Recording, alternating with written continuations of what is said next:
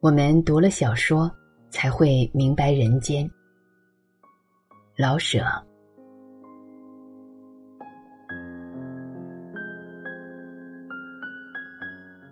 写一部小说不容易，读一部小说也不容易。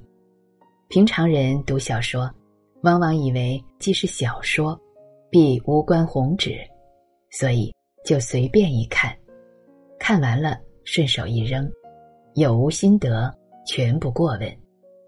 这个态度，据我看，是不大对的。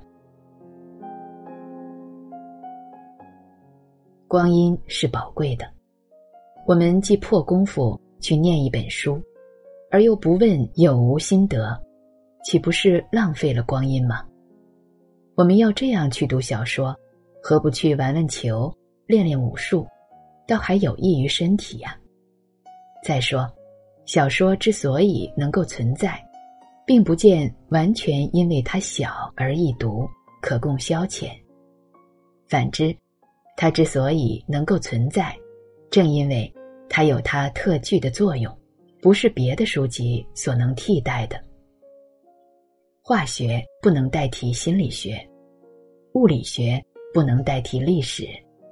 同样的，别的任何书籍也都不能代替小说。小说是讲人生经验的，我们读了小说，才会明白人间，才会知道。处身涉世的道理，这一点好处，不是别的书籍所能供给我们的。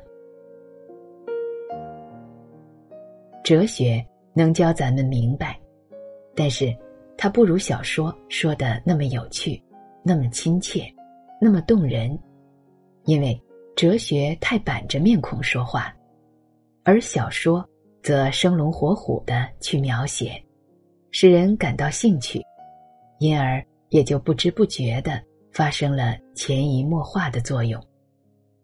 历史也写人间，似乎与小说相同，可是，一般的说，历史往往缺乏着文艺性，使人念了头疼。即使含有文艺性，也不能像小说那样圆满生动、活龙活现。历史可以近乎小说。但代替不了小说。世间恐怕只有小说能原原本本、头头是道的描画人世生活，并且能暗示出人生意义。就是戏剧也没有这么大的本事，因为戏剧需摆在舞台上去，而舞台的限制，就往往叫剧本。不能像小说那样自由描画。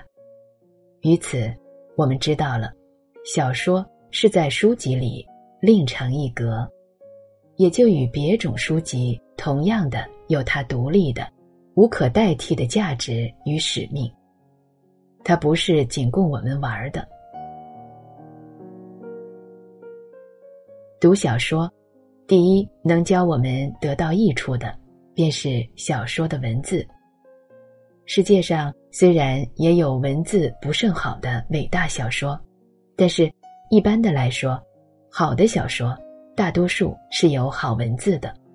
所以，我们读小说时，不应只注意它的内容，也需学习它的文字，看它怎么以最少的文字，形容出复杂的心态物态来，看它怎样用最恰当的文字，把人情物状。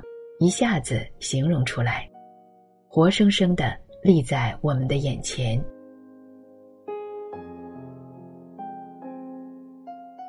况且一部小说中，又是有人有景有对话，千状万态，包罗万象，更是使我们心宽眼亮，多见多闻。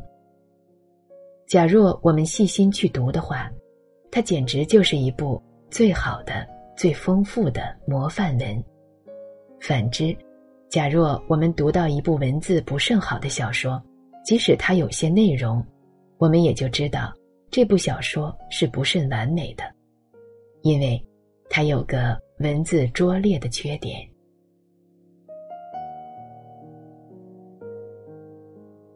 在我们读过一段描写人或描写事物的文字以后，是把小说放在一边，而自己拟作一段，我们便得到很不小的好处，因为拿我们自己的拟作与原文一比，就看出来人家的是何等简洁有力，或委婉多姿，而且还可以看出来。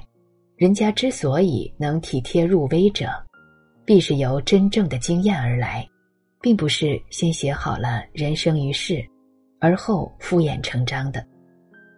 假若我们也要写好文章，我们便也应该去细心观察人生与事物，观察之后加以揣摩，而后我们才能把其中的精彩部分捉到。下笔如有神矣，闭着眼睛想是写不出来东西的。文字以外，我们该注意的是小说的内容。要断定一本小说内容的好坏，颇不容易，因为世间的任何一件事都可以作为小说的材料，实在不容易分别好坏。不过，大概的说。我们可以这样来决定：关心社会的变好，不关心社会的变坏。这似乎是说，要看作者的态度如何了。同一件事，在假作家手里，便当做一个社会问题而提出之；在乙作家手里，或者就当做一件好玩的事来说。前者的态度严肃，关切人生。后者的态度随便，不关切人生，那么前者就给我们一些知识，一点教训，所以好；后者只是供我们消遣，白费了我们的光阴，所以不好。青年们读小说，往往喜爱剑侠小说，行侠作义。好打不平，本是一个黑暗社会中应有的好事。倘若作者专向着侠字这一方面去讲，他多少必能激动我们的正义感，使我们也要有除暴安良的抱负。反之，倘若作者专注意到剑字上去，说什么口吐白光，斗了三天三夜的法而不分胜负。便离题太远，而使我们渐渐走入魔道了。青年们没有多少判断能力，而且又血气方刚，喜欢热闹，故每每以惊奇与否断定小说的好歹，而不知惊奇的是未必有什么道理。